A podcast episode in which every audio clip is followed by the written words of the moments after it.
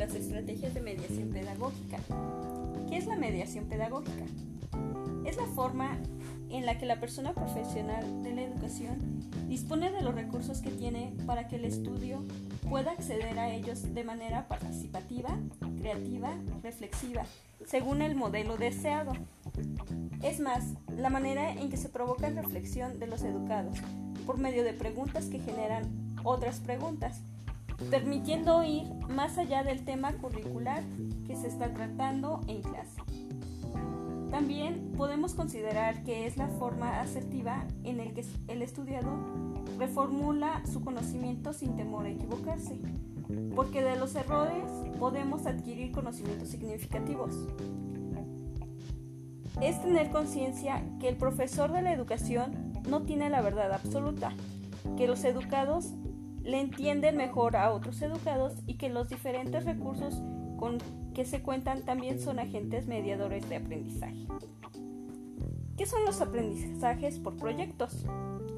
Es una estrategia de mediación pedagógica participativa donde el alumno en su papel central hace uso de la nueva información relacionada y asimilándola en forma significativa a partir de su experiencia particular y de sus acciones para ir creando conocimientos.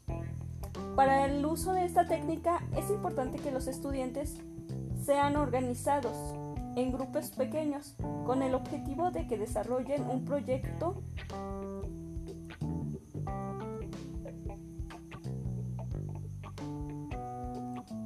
interdisciplinario que pueda responder a las necesidades de la situación que se les asignó. También es necesaria la coordinación de profesores de diferentes ramas, ya que no hay cómo contar con diversos especialistas para que los alumnos puedan obtener mejores resultados. Los profesores asumen un rol más bien de acompañante en la búsqueda del conocimiento del alumno, en el que los alumnos trabajen en equipo es de suma importancia. Esta estrategia exige que el alumno esté todo el tiempo involucrado, interactuando, compartiendo e intercambiando opiniones con sus compañeros.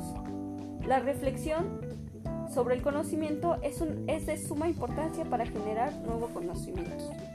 El proyecto como principal herramienta generadora de conocimientos se, caracteriza por enseñar contenido significativo. 2.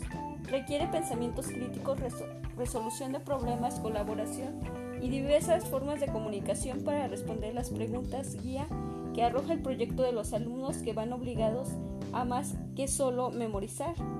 3. La investigación es parte primordial. 4.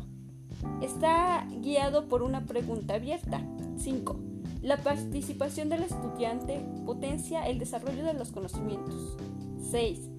Los proyectos son presentados a una audiencia para aumentar la motivación del alumno. Entre otras cosas, las principales características que se debe tener en un proyecto son las siguientes. 1. Contenido significativo.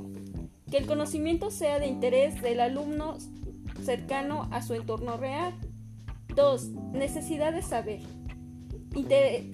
incentivar su curiosidad mediante un evento o algo emocional que desencadene preguntas de ellos al profesor, al profesor y no al revés. 3. Una pregunta que dirija la investigación debe ser provocada, abierta, compleja y conectada al núcleo de, de lo que los alumnos deben aprender. La gran pregunta es lo que la guía hace el objetivo. Si ellos no la entienden, quiere decir que no están involucrados. Voz y voto para los alumnos. Los alumnos deben de ser orientados a gestionar sus tiempos, su organización y elegir de forma que tendrán los resultados presentados. Competencias del siglo XIX. Los alumnos deben estar instruidos en exponer, en hacer presentaciones, videos, blogs, todo lo necesario previamente para poder desarrollarse. Investigaciones. No solo se basa de recopilación de información en todas las fuentes. Los alumnos deben crear hipótesis, plantear nuevas preguntas, comprender la información recabada. Evaluación retroalimentación, revisión. El profesor debe estar siempre supervisando las actividades Es importante que los alumnos comprendan que un trabajo de calidad no sale a la primera. Presentación del producto final para una audiencia. Es importante que los resultados puedan ser mostrados a una audiencia para permitirle a los, a los alumnos tomar conciencia para, para que se sientan orgullosos de su trabajo. ¿Qué es un cuadro sinóptico? Los cuadros sinópticos son representaciones gráficas de la información ligados mediante la jerarquización y subordinación de la información basada en el criterio de importancia. Una de las características principales es que permiten organizar información de lo general a lo particular en un formato simple que permite su fácil lectura.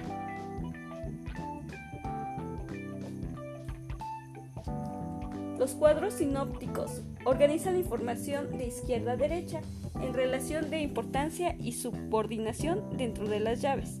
No pueden existir términos que no existan dentro o relacionados con otros. Las ventajas de estas estrategias es que permiten un panorama esquemático sobre la información y sus relaciones.